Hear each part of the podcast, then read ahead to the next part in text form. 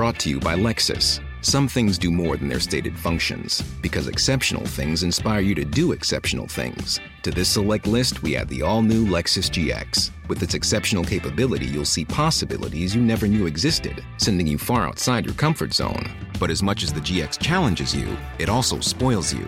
Its intuitive technology and luxurious features mean that wherever you go, you'll never go without. Live up to it. The all new Lexus GX.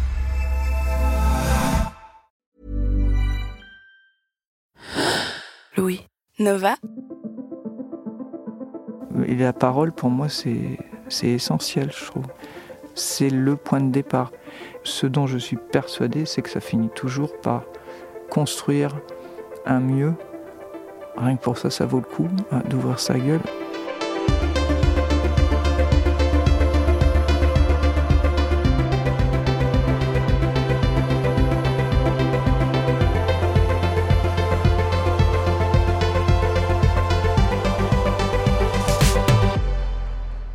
Elle a joué des seconds rôles et des héroïnes dans la rue, sur les planches, dans des films indépendants dans des séries populaires, devant la caméra de Solveig Hansbach, de Lépine et Kerverne et puis José Dayan.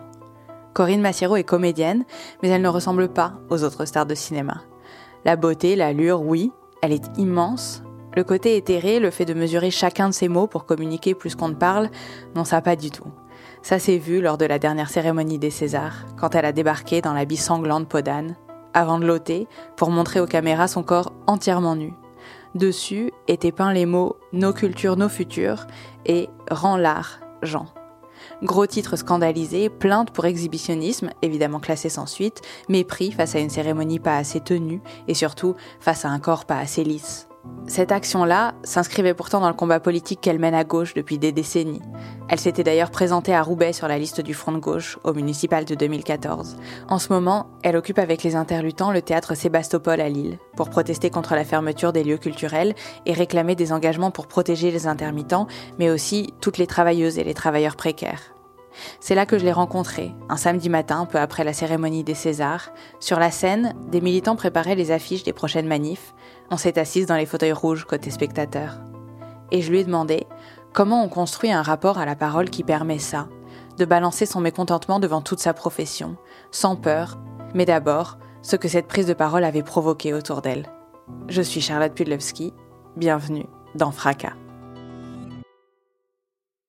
Ça a été, ben merci, euh, énormément de merci. Merci de parler euh, pour nous.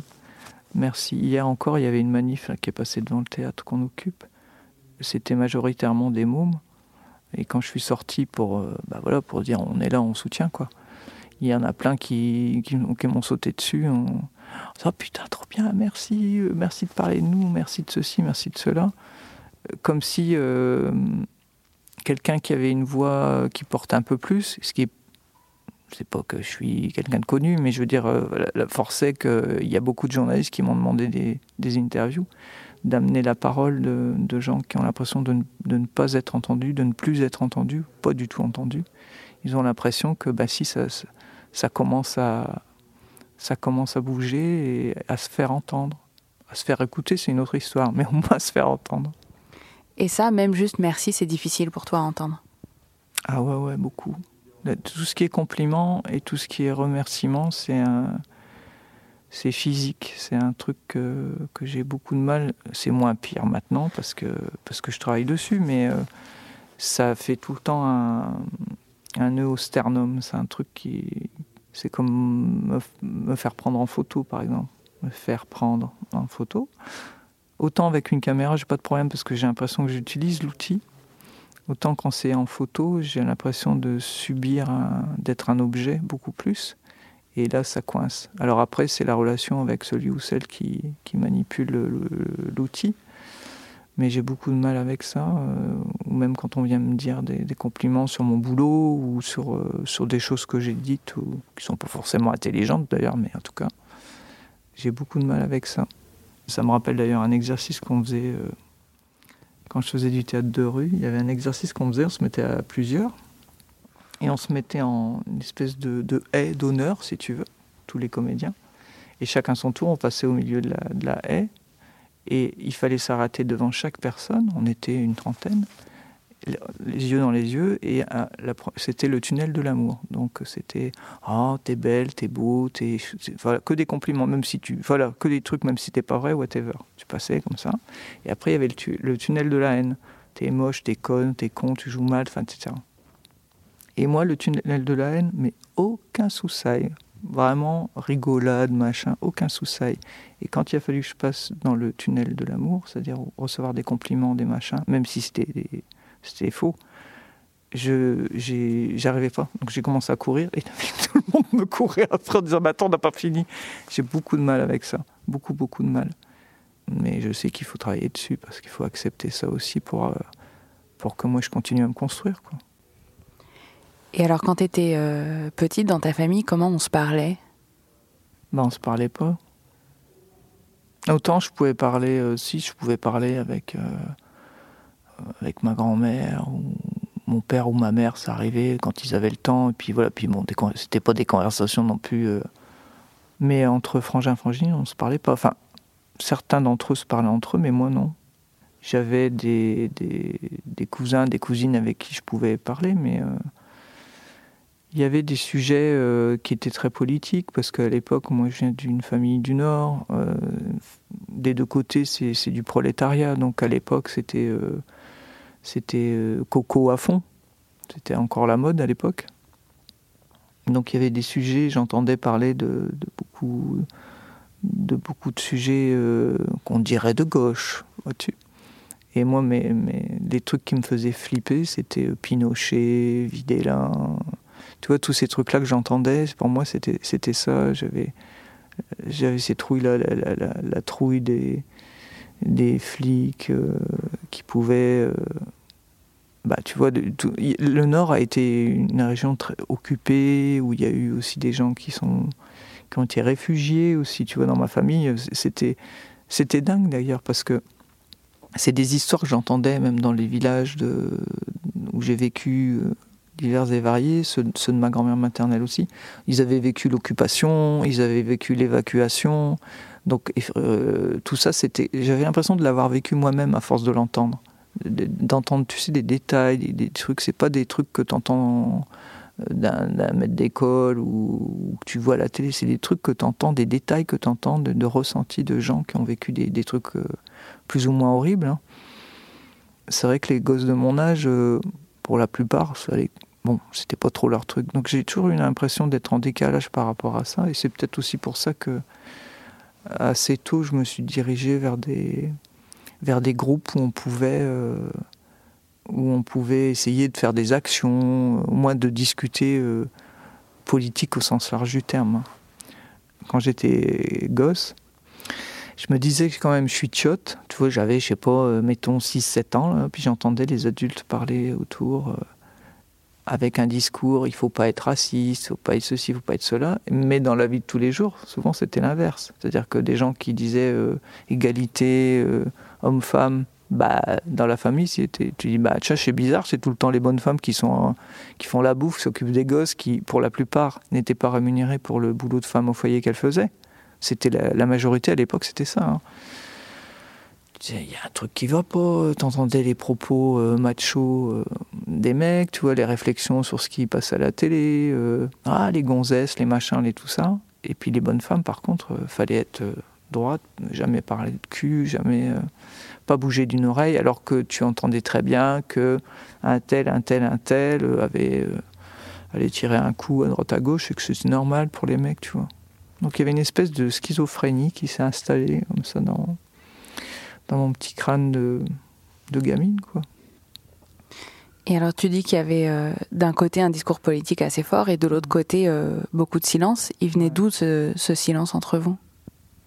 Je suppose que c'est dû à, à des non-dits qui sont perpétués de génération en génération. Je dis ça maintenant, à l'époque je l'analysais pas comme ça, bien évidemment. Mais euh, oui, bien sûr qu'il y a des. Tu sais, quand t'entends des trucs, ah, fais gaffe, les mecs, c'est tous des pourris, pas un pour attraper l'autre. Alors bon, euh, même. Bah, tu vois, t'as as des, des, cousins, des frangins, des oncles, tout ça que, que t'aimes bien. Alors même eux, c'est des pourris, mais pourquoi? Ouais, puis fais gaffe, quand tu vas à l'école, quand tu es dehors, si jamais il euh, y a une voiture qui s'arrête, surtout euh, tu te barres. Si jamais tu te fais attaquer, euh, tu, tu, cries au secours, tu cries au feu. Faut pas crier au secours, faut crier au feu. Tu prends une pierre, tu casses un carreau, tu te sonnes à toutes les portes. Tu vois, tous des trucs comme ça. L'agression tout le temps, toujours te dire que en fait, tu es, une personne de sexe féminin, donc tu vas être une proie, et tu es une proie, même en étant enfant, tu es une proie, et qu'il faut apprendre à, te battre, mais en même temps, il faut apprendre à fermer ta gueule. Donc, euh, il ne faut pas euh, s'habiller d'une manière euh, qui pourra attirer le regard d'un agresseur. mais ça veut dire quoi? C'est tout des. Comment dire? C'est des impressions qu'on te donne, donc tu sais pas trop où tu fous les pieds. Moi, j'étais pendant longtemps à m'habiller comme un sac pour pas attirer ben, voilà, en fait, ça servait à rien puisque je suis passé à la casserole quand même. Donc euh, voilà, il y a cette, peur comme ça qui, qui, qui, vient, qui est, qui est transmise de génération en génération. Avec euh, un jour, la, une des psys que j'allais voir m'avait dit mais il faut, faut, parler euh, à votre famille, il faut demander s'il y arrivait des trucs, tu vois un jour, j'ai envoyé des messages comme ça en disant si vous êtes au courant d'un truc qui sera arrivé dans la famille, n'importe quoi, un suicide, une maladie grave, euh, un inceste, whatever, euh, je suis là. Ben j'aurais. Putain, c'était plus une boîte que j'avais ouverte, c'était, euh, c'était une armoire gigantesque. On dit mais t'es au courant que une telle a subi ça, qu'un tel a subi ça, qu'il s'est passé ci, à tel point qu'à un moment j'ai, fermé les robinets parce que c'était de se prendre tout dans la gueule comme ça quand t'es pas préparé. Euh, voilà, j'étais âgé, hein, j'avais euh, une trentaine d'années, tu vois.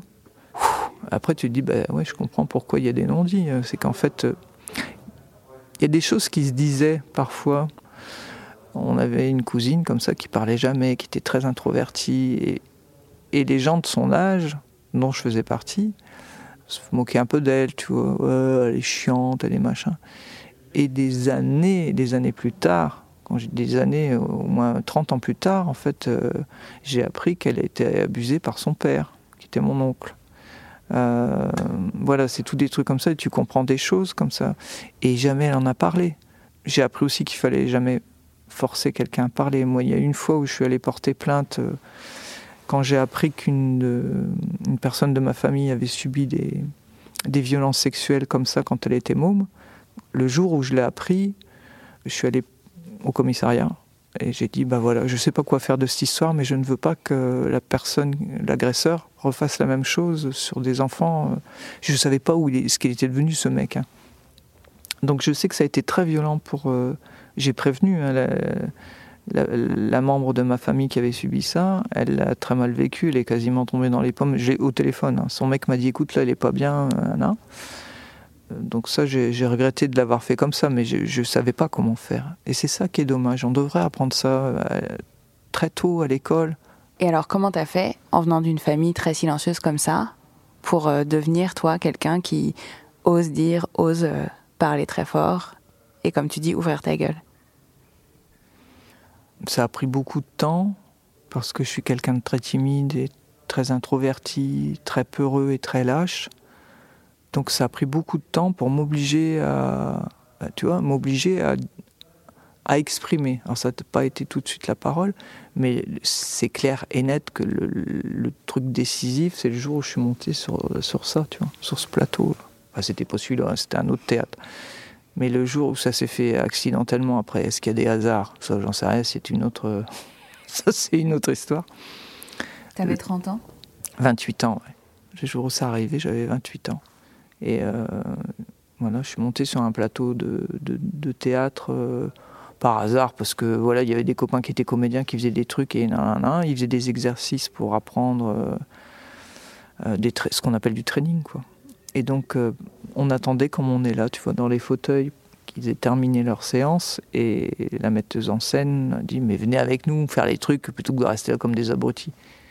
Et là je suis monté sur le plateau et il y a une des exercices qui ont été faits et, j'ai vu des gens qui me regardaient m'exprimer, euh, pas forcément avec les mots. Hein.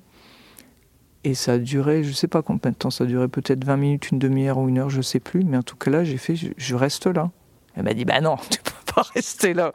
Si, je veux être là parce que soudain, j'avais comme si j'avais l'autorisation d'exister et d'exprimer ce que je ressentais. Alors après, ça a pris du temps parce que parce qu'il faut trouver euh, les gens avec qui euh, tu peux exprimer soit des textes, soit des mots qui viennent de toi. Voilà. Alors c'est passé par la danse, c'est passé par euh, les improvisations, beaucoup, beaucoup les improvisations au théâtre et en danse. Et puis, et puis dans la rue aussi, quand on a commencé, quand j'ai commencé à faire du théâtre de rue, voilà, de, te retrouver au milieu. Il n'y avait pas de code, je ne savais pas comment fallait faire. Donc me faire confiance, ça commençait comme ça tout doucement. Et puis petit à petit, bah, tu commences à ouvrir ta gueule pour une chose, une petite, puis une moyenne, puis une grande. Et puis après, tout ça en parallèle avec toutes ces luttes dont on parlait, euh, qui revenaient épisodiquement. Et puis où tu apprends à faire des actions. Nous, tu vois, je suis parti de la section bourrin des interlutants. Voilà, tu fais une action et à chaque fois que tu vas dans une action... Euh, qui peut être, pas, alors on va dire, dangereuse avec des, guillemets, hein, mais euh, voilà, qui peut amener des ennuis, on va dire. Euh, tu vas, euh, as juste, tu te dis, mais putain, qu'est-ce que je fous là? Pourquoi je fais ça? Ben, s'il faut y aller, parce que si tu le fais pas, voilà, et c'est comme ça que, bah, petit à petit, tu, crées une, parole, tu la portes, et puis, et puis surtout, tu l'assumes après, parce que les retombées sont pas forcément sympas sur le moment. Et t'as jamais eu peur euh, de perdre euh, tes rôles, ta possibilité de jouer, qui est quelque chose de tellement important pour toi, d'être sur scène ou d'être euh, devant la caméra? T'as jamais eu peur que tes prises de parole, elles, elles embêtent trop de gens et que ça te retombe dessus? Embêter trop de gens, non, puisque le but c'est ça. Quand tu fais une action, que tu prends la parole, c'est pas d'embêter pour embêter. C'est de, dans mon sens, c'est de provoquer un choc, tu sais, un peu Augusto Boal, il faisait un, truc super comme ça, le théâtre de l'invisible. Ou, euh, pour te la faire courte, hein, tu vas dans un endroit public, le but c'est que les gens se, se rendent pas compte que tu es comédienne ou comédien, et tu, tu provoques des réactions. Alors ça peut être un sujet, euh, par exemple le racisme, ou un comédien ou une comédienne euh, qui n'est pas blanc ou blanche se fait insulter par un autre comédien ou comédienne, ils sont censés pas se connaître, et provoquer des réactions dans le public. Et voilà, tu crées un truc euh, comme ça, et puis tu te barres, et les gens savent pas qu'en fait, tu salues pas à la fin, tu te barres. Ça, je trouve ça génial, et j'aime bien faire ça. Donc le, j'aime bien parce que ça, ça crée, euh, ça fait avancer le schmilblick, si tu veux, la réflexion. Euh, parfois, il faut provoquer des réactions pour que, pour que l'effet de sidération chez certaines victimes bah, se barre. Le déni aussi, ou simplement la réflexion, se dire ah tiens merde, c'est vrai qu'on je, parle d'une certaine manière, j'agis d'une certaine manière, je pense d'une certaine manière, et peut-être que c'est pas le bon truc. Donc euh, non, c'est volontaire. Après, qu'est-ce que tu veux qui m'arrive? Je veux dire, au pire, euh, moi je sais me démerder, euh, je sais dormir, je sais dormir dehors, je sais, aller piquer pour bouffer des pâtes, je sais. qu'est-ce que tu veux qui m'arrive? Mais si tu pouvais plus jouer demain? Mais jouer, je pourrais toujours tu peux, jouer dans la rue, tu peux jouer, tu peux toujours. Après, c'est dans quelles conditions? C'est un peu ce qui se passe aujourd'hui. Euh, dans quelles conditions euh, le faire euh, Porter ta voix Combien de gens vont venir t'écouter C'est ça le truc. Je pense que c'est pas penser à ce que tu peux perdre, c'est penser à ce que tu peux gagner. Après, je dis pas que c'est facile à faire et je dis pas que je le fais. Moi, je te dis, je suis quelqu'un de très peureux, hein, vraiment et très lâche. Et il y a des actions, des fois, où je me dis, mais putain, euh, un jour, je me suis... c'est une anecdote, mais c'est assez révélateur de ma lâcheté. Un jour, je me suis retrouvé dans un, un hold-up, dans une banque, il y a très longtemps, à Paris, une toute petite euh, banque. Et j'étais en train de déposer, j'avais vraiment pas beaucoup d'argent. Et j'étais en train de déposer, euh, je devais avoir 50 balles, c'est des francs à l'époque, hein, c'était pas beaucoup. Et dans un petit porte-monnaie avec des pièces et des machins et tout ça. Et à un seul coup, je vois un mec qui passe au-dessus du, du, du, bar, là, du comptoir. Qu'est-ce qu'il fout Et là, il y a un gros pushka comme ça devant ma gueule, un flingue, et les mains en l'air. Alors, première, tu te dis, c'est une caméra cachée, et tu vois la gueule du mec, bah, c'est peut-être qu'il fait du théâtre de l'invisible. non, ça n'a pas l'air. Et donc, tout le monde se fout dans le fond. Et je me souviens, il y avait un bonhomme qui était assez large, assez gros, qui était là. J'avais les mains en l'air comme tout le monde. Et petit à petit, j'ai commencé à me mettre tout doucement derrière le mec en me disant si le, gars il tire, ça ira dans le bonhomme, pas sur moi. Tu vois, pour te dire à quel point je suis lâche, quoi. Ben voilà, chaque fois que je fais une action, c'est toujours ça. Je me dis, mais euh, il faut pas réfléchir, faut y aller, il faut plonger. Et puis, ben, ça m'est déjà arrivé de faire demi-tour. Hein, de, voilà. Ah ouais, sur quoi? Ben, Des actions, de partir sur une action. Et, euh, quand tu vois les tortues ninja en face, euh, tu sais, même ici. Oui, tu sais, qui, sont, euh, qui se mettent à, tabasser. quand tu vois, ben là, tu vois les, les manifs de l'année dernière, d'année d'avant, perdre un œil, c'est pas rien, quoi. Hein. tu vois, c'est puis même, même sans aller jusque-là, se faire tabasser, c'est pas. Tu vois, c'est les, héros, là, les héros et héroïnes. Euh, oui, tout ça, c'est du vocabulaire, hein, mais quand tu es dans le feu de l'action, euh, tu fouettes pareil et tu te chies dessus. Hein. Donc il y a des fois, ça m'est arrivé de me barrer euh, dans des manifs où on est pris en as, à courir, à courir, à courir, à courir et à sauver ma peau, quoi.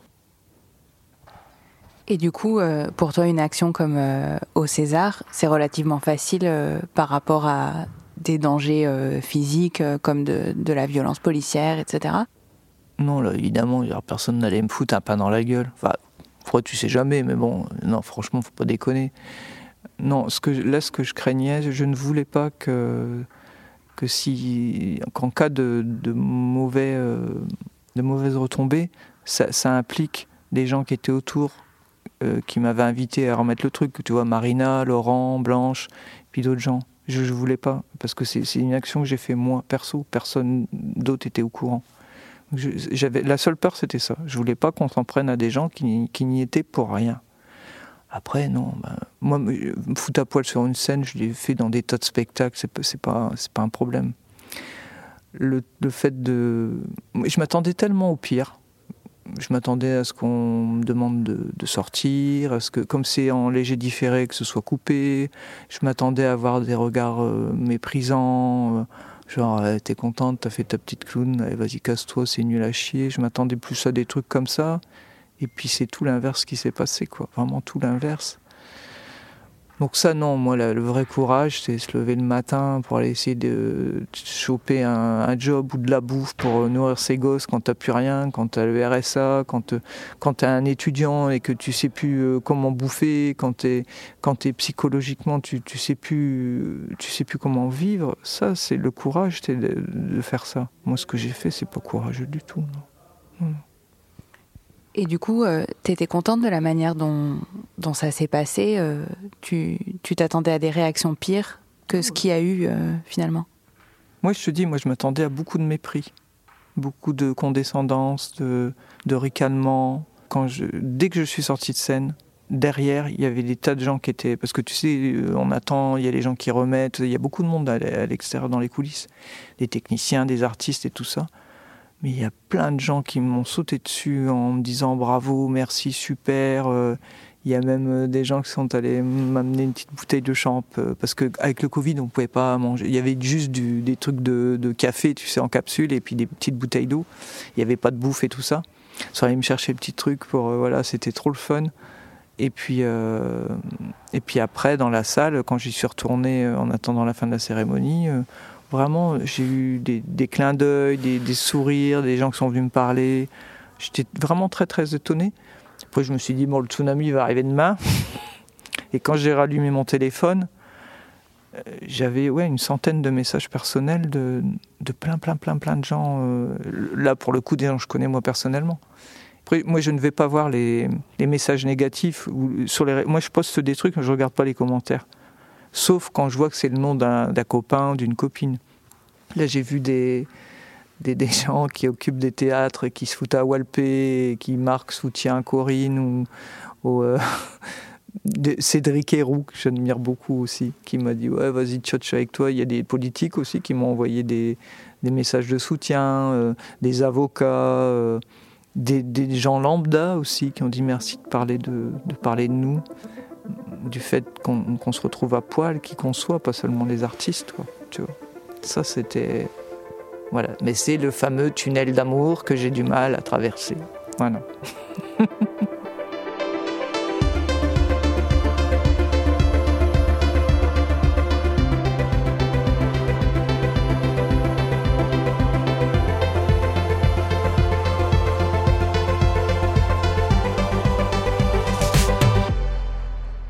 pouvez retrouver Corinne Massiero dans la série Capitaine Marlowe, bientôt diffusée sur France 2.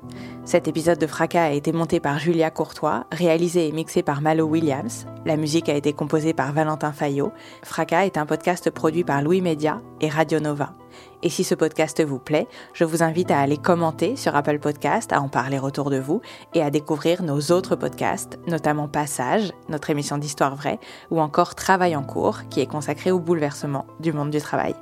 Et si vous voulez soutenir Louis et nos projets, vous pouvez vous abonner au club louismedia.com slash club. À très vite.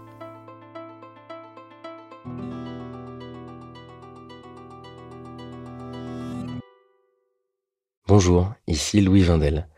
Vous m'avez peut-être écouté dans Passage, aux côtés de Solal, mais aujourd'hui je vous dis deux mots sur Lettres Zola, une publication soutenue par Louis Média. La promesse de Lettres Zola, c'est d'amener la littérature dans votre boîte aux lettres. Chaque mois, recevez un texte original et inédit par une jeune plume française.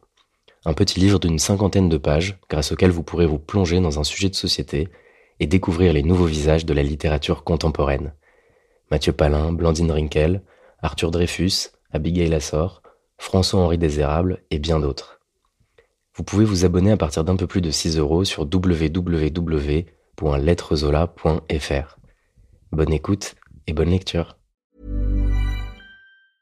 A lot can happen in the next three years. Like a chatbot may be your new best friend. But what won't change? Needing health insurance. United Healthcare Tri Term Medical Plans are available for these changing times Underwritten by Golden Rule Insurance Company, they offer budget-friendly, flexible coverage for people who are in between jobs or missed open enrollment. The plans last nearly three years in some states, with access to a nationwide network of doctors and hospitals. So for whatever tomorrow brings, United Healthcare Tri-Term Medical Plans may be for you. Learn more at uh1.com. Brought to you by Lexus. Some things do more than their stated functions, because exceptional things inspire you to do exceptional things. To this select list, we add the all new Lexus GX. With its exceptional capability, you'll see possibilities you never knew existed, sending you far outside your comfort zone. But as much as the GX challenges you, it also spoils you.